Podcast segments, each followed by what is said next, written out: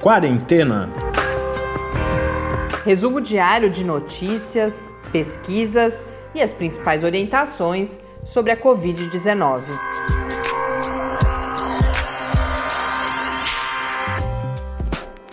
Quarentena, dia 124. Olá, começamos nosso centésimo, vigésimo quarto encontro nesta nossa quarentena, nesta sexta-feira. Eu sou Mariana Petson. E eu sou o Tarso Fabrício. Hoje eu cumprimento o nosso ouvinte fiel Júnia Moreira. Ela, a gente acabou de fazer a live que eu falei tanto essa semana de mulheres na ciência. Foi ainda melhor do que a gente esperava e Júnia estava lá. Então faço questão de registrar aqui essa presença. E se você perdeu, pode acompanhar no domingo. A gente compartilha o áudio da live. E amanhã o tema também é, de certa forma, mulheres não só na ciência, mas também em outras carreiras, na nossa entrevista em parceria com o programa de pós-graduação em sociologia. Então, duas grandes entrevistas que eu fiz hoje, muito inspiradoras, e eu convido vocês desde já para acompanhar o áudio dessas entrevistas nestes sábado e domingo. Vamos então aos números. Hoje no Brasil temos 2.046.328 casos de Covid-19, com 77.851 mortes, um acréscimo de 1.163 mortes nas últimas 24 horas. No mundo, na contagem da OMS, temos já 13.616.593 casos e na John Hopkins 13.937.648. Então ontem eu estranhei a diferença, mas de fato está um pouco mais alta nos últimos dias a diferença entre o, a contagem da OMS e da John Hopkins. Lembrando que não é uma discrepância, isso é corrigido depois de um tempo, é que a OMS consolida depois de algumas checagens, a John Hopkins ela é mais dinâmica, mas depois de uns dias sempre a OMS chega. É diferente do que aconteceu aqui no Brasil. Até porque tam, sempre está subindo, então sempre vai chegar. Né? Não, mas é que é, os dados são corrigidos da uhum. OMS. É diferente do que aconteceu aqui no Brasil, que a metodologia de contagem ou de apresentação dos dados foi mudada. Foi é só uma questão de tempo Uhum. É, a John Hopkins se alimenta dos dados da OMS, inclusive, e das fontes das quais a OMS se alimenta. Então, cada um está num momento diferente do tempo, mas são os mesmos dados. Então, só a John Hopkins cresce mais rapidamente, mas são os mesmos casos que estão sendo registrados. E temos 593.369 mortes registradas na John Hopkins. O que me chamou a atenção hoje, a gente fala daqui a pouco da situação da Argentina, que entrou entre os 20 países com maior número de casos, mas me chamou bastante atenção a inclusão em cima dessa lista da África do Sul hoje. Eu fui justamente, eu, porque eu ia dar a notícia da Argentina, eu fui baixando para achar o número da Argentina e muito rapidamente a África do Sul apareceu. A gente já comentou aqui que a África do Sul estava tendo uma mudança no seu cenário e ela já está.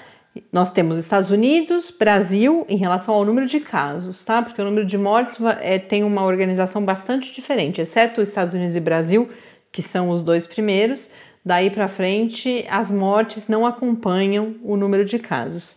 Mas nós temos então, em número de casos, Estados Unidos, Brasil, Índia, Rússia, Peru, e aí já aparece a África do Sul com 337 mil 594 casos. A África, que tem controlado muito bem a pandemia, havia uma expectativa de um, uma grande tragédia, é uma tragédia, como é uma tragédia em todo mundo, mas a África conseguiu dar uma resposta muito rapidamente, mas já se anunciava que a África do Sul estava Seria tendo um, um, um crescimento bastante acentuado. Então já temos 337.500 e 94 casos, mas com 4.804 mortes, o que é claro que são 4.804 pessoas mortas pela Covid-19, mas na proporção, o número de óbitos ainda não é tão preocupante na África do Sul quanto o número de casos. Indo para as notas rápidas aqui do Brasil, a gente começa por Belo Horizonte. É, 20% da população de Belo Horizonte estaria já infectada com o novo coronavírus, de acordo com uma análise feita no esgoto da cidade. Esses dados eles são resultados de um monitoramento realizado por uma equipe da Universidade Federal de Minas Gerais e indicariam a infecção de 500 mil pessoas na cidade, o que seria 75 vezes maior do que o número de casos oficialmente registrados pela Secretaria Municipal de Saúde. Lembrando que a estratégia de monitoramento de esgoto tem sido utilizada em outros, em outros lugares também e são metodologias consolidadas, sérias, então esse dado realmente é algo preocupante. Em Porto Alegre, a situação, como a gente vem falando no sul, é, é complicada, né, em todos os estados da região sul, e lá em Porto Alegre, se os índices de isolamento não apresentarem melhora, é, pode ser decretado lockdown na cidade na próxima semana. O anúncio foi feito hoje pelo prefeito da cidade, o Nelson Marquesan, após gestores de saúde informarem pouca margem para ampliação de UTIs na cidade. Hoje em dia, lockdown a gente pode até considerar boa notícia, se há é, essa é. perspectiva. É. Se bem que é boa notícia, talvez seja uma emergência tão grande, não é? Uhum. Nunca é boa notícia. Lockdown nunca é boa notícia. Mas se há ainda uma disposição e um pronunciamento público em fechar dessa forma, em vários casos é a medida recomendada. É nesse sentido que eu coloco como boa notícia, um reconhecimento do problema e a disposição política, porque o, política e, e devido a impactos econômicos também, claro, mas se, se considera essa medida aqui no Brasil, tristemente, nos faz, nos leva inclusive a, a, a, falar como se fosse uma boa notícia, mas é porque isso já não é mais considerado como possibilidade. Mas a gente tem uma boa notícia, uma notícia de solidariedade, na verdade, ou de uma ação positiva que vem também do Sul. É um grupo da Universidade Estadual de Maringá, no Paraná, desenvolveu um novo modelo de capacete respirador para tratamento de pacientes com Covid-19. Esse equipamento ele custa cerca de, 20, de 25% do valor dos capacetes respiradores importados. Além disso, de acordo com esse grupo de pesquisadores, o modelo pode ser reutilizado enquanto esses equipamentos importados são descartáveis.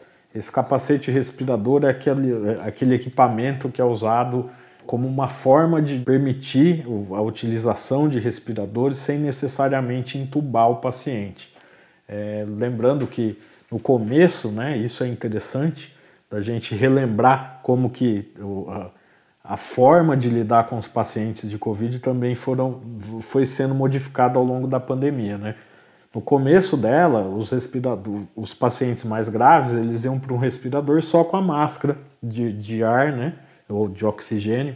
E o que acontecia é que eles, na hora de expelir esse ar para fora, eles expeliam uma quantidade de vírus muito grande, contaminando muito mais facilmente os profissionais que estavam Colocando ali, os profissionais em risco tomando maior, conta né? deles, exatamente. Aí por isso que começou a se usar a estratégia de entubar porque esse espalhamento né, do vírus é muito menor. E aí esses capacetes também são uma alternativa que foi criada para isso, que eles isolam esse ar que está sendo expelido pelo paciente com, com os vírus. Né? Segundo a notícia dessa semana, já de tecnologia ou de incremento tecnológico realizado, a gente falou do, do ventilador daí mesmo, uhum. da USP, e agora esse capacete então, são estratégias que vão sendo desenvolvidas para reduzir custos e ter acesso a esses equipamentos. A Folha de São Paulo hoje mudou a forma de ou acrescentou dados a o cenário que ela apresenta diariamente sobre a Covid-19. A gente muito frequentemente, eu particularmente trabalho com isso, crítica de mídia, então em geral eu estou falando mal das notícias ou da forma como elas são apresentadas não necessariamente mal, mas uma visão crítica. E quando a gente tem um lado positivo, a gente tem que valorizar A gente teve já um passo importante aqui no Brasil quando a gente teve toda a polêmica, e não só a polêmica, a ausência de dados do Ministério da Saúde, o, vários veículos de imprensa que geralmente concorrem entre eles se uniram e permanecem divulgando dados coletados diretamente das secretarias estaduais de saúde, fizeram esse consórcio e a Folha, a partir, eu, pelo que eu entendi, a partir de hoje, no máximo desde ontem, está divulgando uma nova forma gráfica, inclusive, de apresentação dos dados. A gente tem a média móvel, uhum. que ganhou uma certa virou, virou moda, né? nos últimos. Começou, se eu não me engano, com a Globo ou com a Globo News, e agora todo mundo fala em média móvel, mas a Folha tem uma parceria agora com pesquisadores da Universidade de São Paulo, um modelo que calcula o estágio de transmissão da Covid-19 no nível das cidades, dos estados e do país como um todo, classificando em quatro diferentes níveis, que são acelerado, estável, desacelerado e reduzido.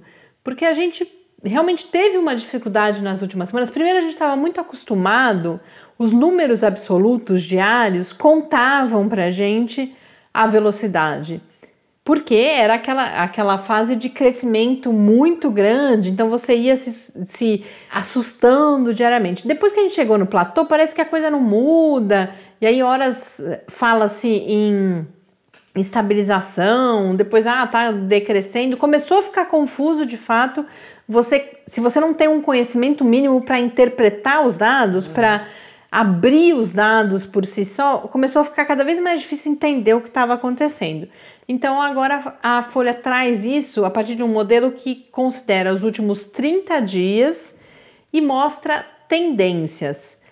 Não só porque esses dados nos ajudam a compreender, mas a forma como eles foram apresentados hoje pela Folha, a matéria deixa clara a limitação, fala que ele demora para perceber mudanças, por exemplo, enquanto a média móvel percebe mudanças de tendência mais rapidamente, mas tem ela também as suas limitações. Esse outro modelo serve para outras coisas, então a forma como a Folha apresentou é bastante interessante. E nessa nova página que ela criou, ela traz também a média móvel. É uma parceria, portanto, com esses pesquisadores da USP no projeto que se chama Covid Radar. E o que chamou atenção é que mais da metade dos estados brasileiros continua nesse nível chamado de acelerado, que é o nível com crescimento rápido de novos casos. Lembrando que esse é um modelo produzido a partir dos últimos 30 dias, então não é a fotografia na live com ah, os estatísticos, a gente falou em filme e fotografia, nesse caso é muito mais um, um filme dos últimos 30 dias e não a fotografia desse momento, tampouco um filme para frente. Mas apenas 11 estados brasileiros, e falando 11 parece bastante. Até quando eu fui contar aqui, cheguei ao número de 11, falei, puxa, mas me parecia uma parte tão grande do mapa estava vermelho escuro, que é a cor que a Folha escolheu para representar aquilo que não está estável ainda e está no nível acelerado. Mas a hora que eu recomendo vocês olharem, a gente compartilha lá no Quarentena News, que fica no www.lab.fiscar.br barra Quarentena News, porque no mapa a gente vê que só uma pequena parte do mapa já se encontra no nível estável. Que estados são esses? Estável é quando você tem um número constante, porém ainda significativo. Então, em parte, é o tal do platô estabilizado ainda muito alto. Que estados estáveis são esses? São Rio de Janeiro, Alagoas, Paraíba, Rio Grande do Norte, Ceará, Maranhão, Pará, Amazonas, Acre e Rondônia. Então, aqui mais na região sudeste, no sul você não tem nenhum, no sudeste você tem o Rio de Janeiro e depois os outros estados todos são ou no nordeste ou no norte do país. E o Amapá está classificado no nível desacelerado, ou seja, os novos casos estão em queda. A Folha também traz, a partir desse mesmo modelo, uma outra estimativa que diz respeito às cidades brasileiras e dentre elas 60% estão ainda na fase também acelerada. entre as capitais, quem já está reduzindo novos casos, e não, não há nenhuma surpresa nisso, são Manaus, Recife e São Luís.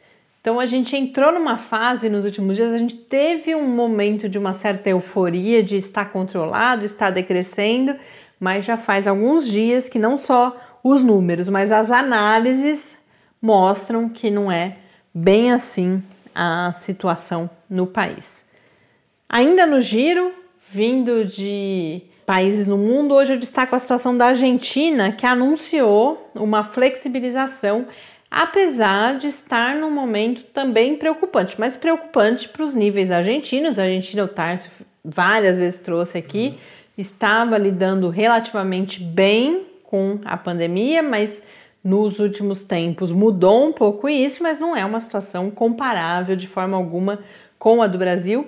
Mas existe uma certa crítica, porque agora está anunciada também a flexibilização no momento e a flexibilização para três, loca três regiões específicas, porque o país como um todo está controlado. Onde nós tínhamos problemas eram na região metropolitana de Buenos Aires, Buenos Aires e região metropolitana, as províncias de Rio Negro e Chaco, que passaram 120 dias justamente com uma contenção grande, um distanciamento, regras bastante rígidas, e é para essas localidades se a gente pensar 120 dias, são quatro meses, é a situação do Brasil, mas vocês podem pensar, foram 120 dias de contenção e agora há uma resistência ou há uma crítica porque se anuncia a flexibilização no momento em que a Argentina passa, portanto, a fazer parte desses 20 países com maior número de casos. Mas só para a gente ter um nível de comparação, são 114.783 casos registrados na Argentina como um todo, com 2.178 mortes, que é o número que o Brasil alcança a cada dois dias, um dia e alguma um coisa, dia, na alguma verdade. Coisa. A, a situação da Argentina é curiosa porque em um dado momento da crise, praticamente o país inteiro já estava aberto e só essas regiões estavam fechadas. E eram as regiões onde se descumpria mais as medidas no, no, começo do fechamento, né, da adoção das medidas de restrição, eram as regiões que tinham mais problema, especialmente a região de Buenos Aires, é onde mais se desrespeitavam essas medidas de distanciamento. Fatalmente o número de casos começou a cobrir, eh, começou a crescer e foi se prolongando o problema e aumentando o tempo de fechamento, etc. E aí a gente chega num, no que chegamos hoje, que ele começa a ter um número de casos um pouco mais preocupante. E a abertura acontece, a matéria da Folha de São Paulo, onde eu peguei esses números, falando que a abertura acontece por pressão econômica, uhum. como tem acontecido em vários outros lugares.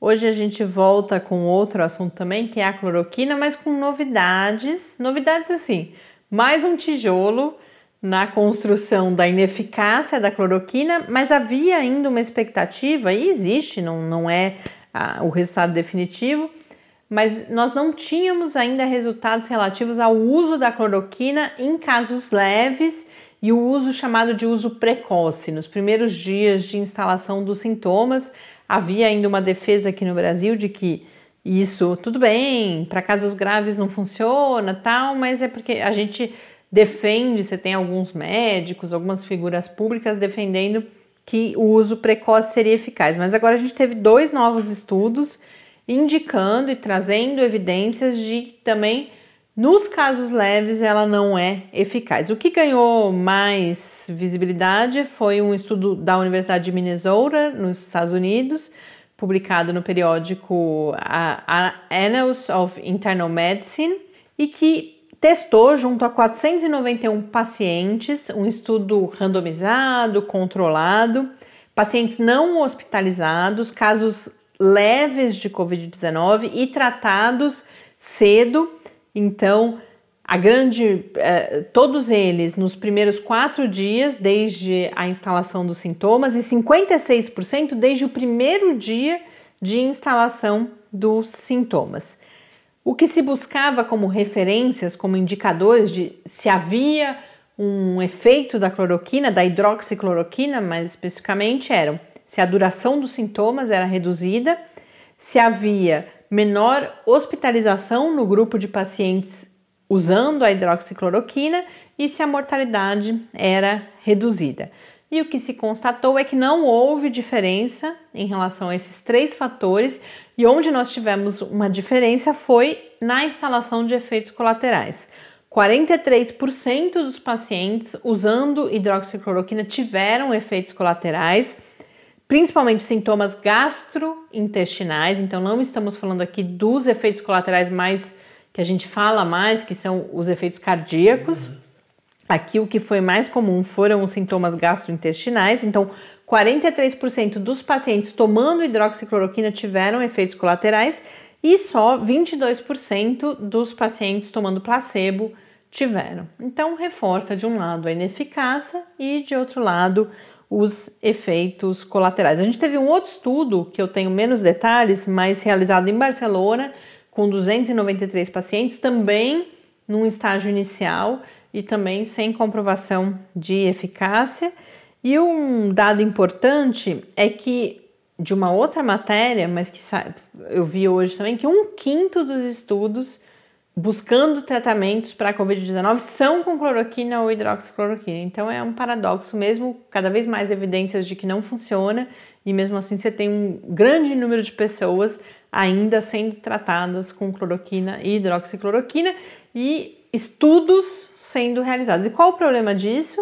Esses estudos que as pessoas, porque são as mesmas pessoas, são as uhum. pessoas que estão doentes então, se isso elas estão. impede que, que outras drogas sejam testadas. Né? Então, isso é um problema. Agora, não posso deixar de registrar, e a gente compartilha lá no Quarentena News também, que o STAT, que é um site especializado na, na, nessa área da, da medicina, dos fármacos particularmente, coloca que há algumas falhas nesse estudo, que só, por exemplo, 58% dos pacientes foram testados para a Covid-19, então os outros 42% se entendeu que estavam com Covid, mas pelos sintomas. E os, eles receberam, como eram pacientes não hospitalizados e com poucos sintomas, eles receberam esses medicamentos ou placebo em casa pelo correio. Uhum. Então, os sintomas, o relato de sintomas é o, o autorrelato, né? Eles falaram. Mas mesmo assim, considera-se que é uma evidência inicial que vem e são os primeiros resultados para a hidroxicloroquina no estágio inicial, outros estudos estão em andamento. E já que a gente está falando de remédio, hoje eu vi no The New York Times, um, eles têm feito vários trackers, né, que são rastreadores para vários assuntos. E hoje eu vi um que é um rastreador de informações para justamente drogas e tratamentos. Eles têm compilado informações sobre 19 diferentes tratamentos, aqueles mais que têm mais visibilidade, que têm mais estudos, e eles classificam esses medicamentos em algumas categorias e aí para cada medicamento trazem informações. Então, até eu que tenho acompanhado de perto tudo isso, consegui organizar melhor, ter um panorama melhor do que está acontecendo olhando essa ferramenta. Quais são as categorias? As categorias amplamente utilizados, que não significa, não tem aí uma questão científica, tem uma questão de que estão sendo usados, que os profissionais da saúde têm empiricamente ali verificado algum resultado e vocês já vão ver do que se trata, não estamos falando de cloroquina nem nada disso. Evidências promissoras é a outra categoria. Evidências preliminares ou mixed, que eles falam, né? Misturado, porque ou é muito é, você tem alguns estudos dizendo uma coisa, estudos dizendo outra, mas tudo porque estamos em fase inicial também da pesquisa. Categoria não promissores e categoria pseudociência ou fraude. Na categoria amplamente utilizados, nós temos a posição pronada, que é uma estratégia de fisioterapia respiratória. A gente falou disso, parece que faz uma eternidade, né, Thais? Foi bem nas primeiras semanas aqui do quarentena é você colocar o paciente numa determinada posição de bruços, mas tem uma série de outras particularidades e com isso você aumenta a capacidade pulmonar e bons resultados têm sido obtidos. O que eles colocam no amplamente utilizados é aquilo que não há estudos ainda controlados, mas que há relatos muito frequentes de profissionais de saúde de um bom resultado. E o outro é o suporte à ventilação, é o uso de ventiladores, outras formas de oxigenação. São dois desses 19 estratégias, duas, que são essas duas, estão no amplamente utilizados. Evidências promissoras são o remdesivir e a dexametasona. Evidências muito preliminares ou misturadas são 10. Essa é a categoria onde a gente tem maior número Mais de substâncias coisa. e que é, é isso, é aquilo que a gente vem acompanhando aqui. Os estudos ainda estão sendo realizados. Então você tem coisas realmente que já apresentaram resultados em vitro ou em animais, mas ainda estão com os testes clínicos sendo realizados, ou outras substâncias em que você tem os primeiros estudos e esses estudos trazem resultados às vezes conflitantes ou não conclusivos, o que é natural nesse processo de produção de conhecimento. Quais são esses 10? Dois medicamentos tradicionalmente usados contra a influenza, a gripe comum, que são o favipiravir e um outro que eu nunca tinha ouvido esse, falar. Esse a gente já falou aqui. Não, né? é o favipiravir, sim, ou algum vir, né? Porque tem vários que Não, são vir, que é de vírus, né? O, tem um outro que eu nunca ouvi falar, EID, que é EIDD 2801. O ACE I, que é o ECA, acho que é o nome da proteína em português, o texto é em inglês, mas aqui, que é uma proteína que tem sido uma das mais, se procurar COVID, research, pesquisa, você vai usar muito, vai achar muito isso, porque é uma proteína muito relacionada à forma como o vírus infecta as células humanas, e aí você pode produzir isso tem a ver com chave, a gente estuda no colégio, a coisa de enzima, né? Chave fechadura, né? e aí você produz uma fechadura falsa que impede uhum, esse que encaixe. Vírus, né? Então, essa é uma outra estratégia. Esses três primeiros que eu falei, a gente tem resultados ainda muito iniciais, ainda precisam ser realizados os estudos clínicos. Plasma convalescente, que já falamos várias vezes, você usar o plasma sanguíneo de pacientes que se recuperaram como uma ajuda ao sistema imunológico de quem está doente. Você tem primeiros resultados, mas nada conclusivo ainda. Anticorpos monoclonais, que a gente falou bastante nos últimos dias, os interferons, também os inibidores das citocinas. Fazia tempo que a gente não falava de tempestade de citocina, né? Para, saiu um pouco do radar. Dentre esses inibidores da, das citocinas está, está, por exemplo, o tocilizumab, que é um que é bastante famoso. Também ainda em fase. Esse, na verdade, você tem resultados positivos, não tão positivos, então ainda não tem nada conclusivo. Um outro medicamento relacionado às citocinas, que é o citosorb, e tratamentos com células tronco. Ah, e os anticoagulantes, que a gente falou bastante uma época também, porque até porque no Brasil né? a gente tem uma pesquisa importante com isso, mas ainda está nessa categoria que não há resultados conclusivos. Dois não promissores, que são Deixo vocês adivinharem. Um deles, pelo menos, você adivinha, vai estar. Dois não promissores. Não entra, não entra ainda na categoria de pseudociência ou fraude. Até porque não é, né? Só não é não promissor. Ah, eu não sei, então.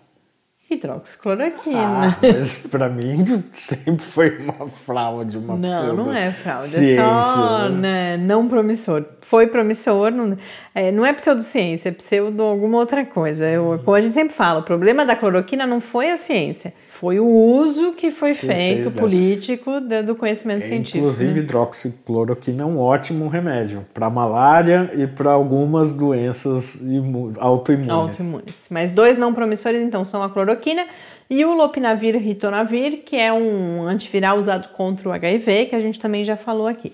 E aí, o que eles colocam em pseudociência ou fraude é a bebida alcoólica, a ideia de que se você beber, você mata o vírus e você ingerir água sanitária, desinfetante, por incrível que pareça, falou-se nisso. A você luz, pode até matar o vírus, mas você morre mata junto. Mata você né? também. É. Talvez você mate o vírus porque você matou o hospedeiro. Exatamente. A luz ultravioleta, mas não nos usos corretos, e sim, eu não sabia disso também, mas falava assim, irradiar o corpo humano com, com luz ultravioleta que causa inclusive câncer. E substâncias à base de prata, a gente sabe que a prata tem uma ação antimicrobiana, a gente já falou aqui, até porque é uma pesquisa do CDMF, o Centro de Desenvolvimento de Materiais Funcionais, que é parceiro do Lab. Você aplicar partículas nanoestruturadas à base de prata, o que ganhou bastante visibilidade foi no tecido, mas há outras pesquisas sendo realizadas.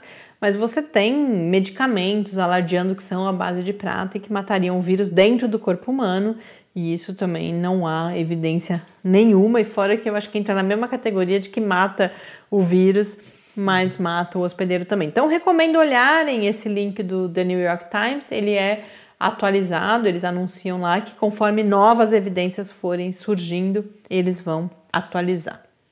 Falar de vacina muito rapidamente agora. A gente teve uma notícia de mais uma vacina entrando em fase 3 de estudos clínicos.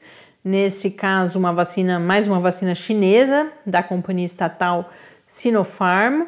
O anúncio com muito pouca informação. Estou trazendo aqui só para registrar, mas a gente não, não, quase não tem informação. É de um estudo que será realizado em Abu Dhabi, nos Emirados Árabes Unidos, com 15 mil pessoas. Mas um outro texto muito interessante que fica aqui como dica de leitura sobre vacinas, que vem do The Conversation, e é é o relato, é uma versão para o público não especializado de um estudo que foi publicado por cientistas da City University de Nova York, falando, bom, quão eficaz tem de ser uma vacina para que ela de fato controle a pandemia num nível em que medidas de distanciamento sejam completamente desnecessárias. Eles fazem essa ressalva várias vezes. A gente não está falando que uma vacina com uma eficácia menor é inútil.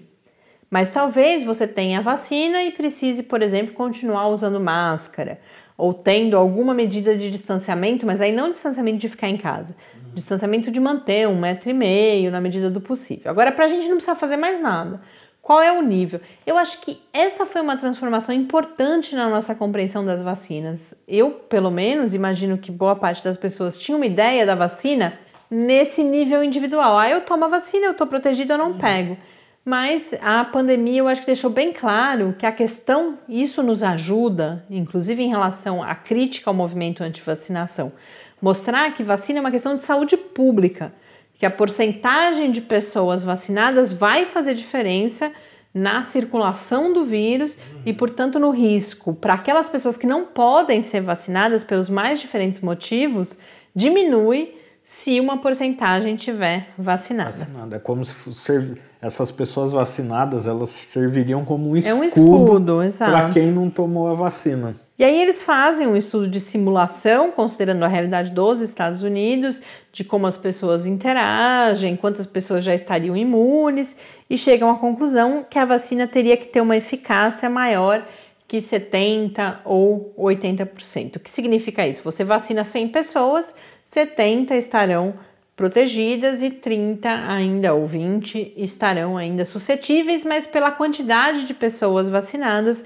você bloqueia o vírus. Pra gente Ou ter... seja, você entraria numa lógica de imunidade de rebanho. Exatamente, a gente falou tanto, fala. exato. Até anotei aqui no fim das as minhas anotações, está aqui em letra maiúsculas, rebanho, para falar justamente isso. Fala-se tanto em imunidade de rebanho numa perspectiva que é inútil, fantasiosa. Mas o que a gente está buscando é, com a eficácia da vacina, é essa imunidade de rebanho pela vacinação e não pela infecção.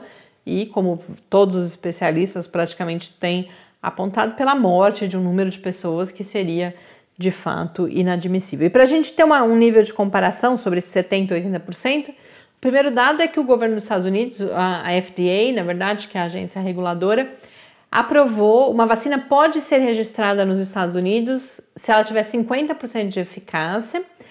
A vacina contra o sarampo tem de 95 a 98% de eficácia, esse é um extremo mais alto, e no extremo mais, no extremo mais baixo as vacinas contra a gripe, em geral, têm de 20 a 60% de eficácia. Então, não é nada muito fora da média aí, mas eles fazem esse cálculo e o que eu achei mais interessante é ajuda a gente a compreender do que, que a gente está falando quando a gente fala na imunização.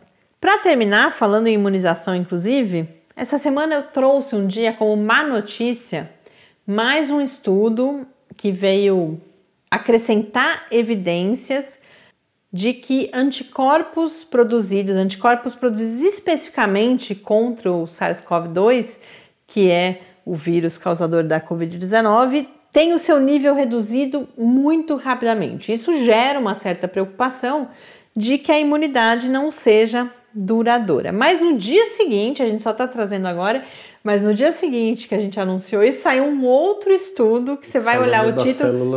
É, que fala, ah, a imunidade é duradoura. É o tipo de coisa que a gente sempre fala aqui, que a gente está aprendendo com a pandemia, a gente espera que todas as pessoas estejam.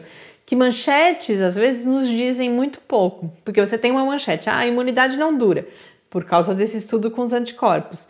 Mas agora a gente tem esse outro estudo que foi publicado na Nature, mostrando uma memória das células T. Então, lembrando, a gente tem, a gente já teve, eu não vou me arriscar a falar, imunidade, olha, hoje em dia é meu tema eleito como mais difícil, que a gente mais precisa estudar.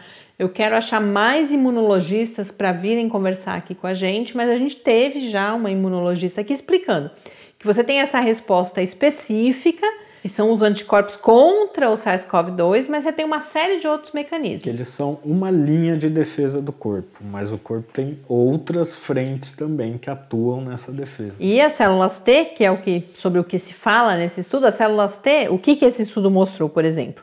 Que pacientes que foram infectados pela SARS, que é uma doença causada por um outro coronavírus que teve uma epidemia em 2003, Agora, 17 anos depois, testados, mostrou-se que ela, essas células T ainda reagem ao coronavírus causador da SARS.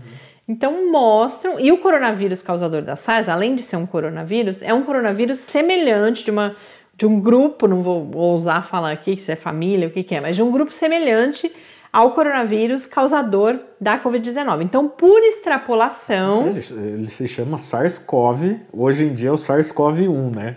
Até o surgimento do 2 ele era só o SARS-CoV. Então, eles Agora são é bem amiguinhos, né? E aí extrapola-se que essa imunidade de 17 anos, uma imunidade dura, não é uma imunidade total, mas é um, alguma defesa do organismo se existe para o SARS-CoV-1, que, se, que deva existir, mas tem mais informações sobre isso, que é a imunidade cruzada. Essas pessoas com essas células T, também essas células T podem proteger do SARS-CoV-2. E além disso, uma terceira informação que essa pesquisa foi feita com amostras sanguíneas de 23 pessoas.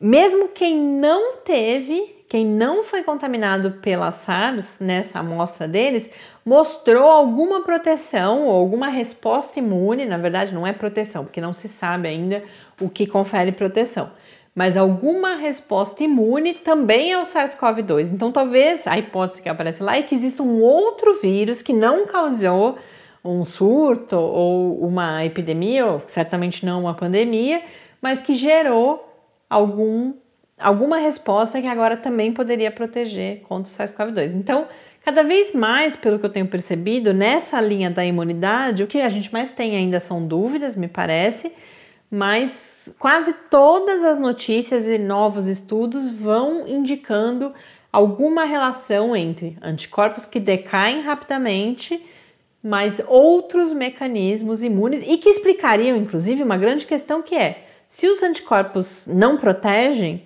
por que, que a gente não está tendo ondas de reinfecção de pessoas que já tiveram Covid-19? Embora existam alguns casos suspeitos, mas não é nada, nada confirmado, confirmado. E, e, muito uh, pouquíssimos casos. Então, tudo indica que há alguma imunidade. E aí, essa questão das células T é um caminho possível de explicação. Sexta-feira, agora a gente vai com isso a gente termina o nosso episódio, vamos descansar, mas amanhã a gente volta com essa entrevista que eu já mencionei em parceria com o PPGS e no domingo com a nossa live feita hoje, que eu recomendo muito, quem não pôde acompanhar, ouça no domingo. A gente volta aqui, fala oi, dá os números para vocês, mas vamos descansar um pouco e a gente espera que todos vocês tenham também um fim de semana de descanso. Escrevam para a gente no podcast quarentena, gmail.com ou no Twitter em QuarentenaCast. Muito boa noite e até amanhã. Até amanhã. Fique em casa.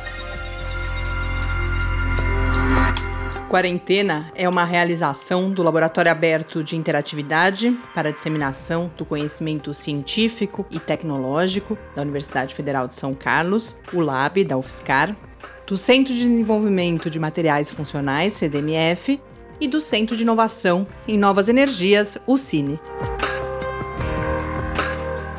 pauta, produção e apresentação, Mariana Pezzo e Tárcio Fabrício. Arte e design de Henrique Mateus. Desenvolvimento web, Eduardo Martins. Edição de áudio, Lucas Stefanuto. Apoio Fundação de Amparo à Pesquisa do Estado de São Paulo.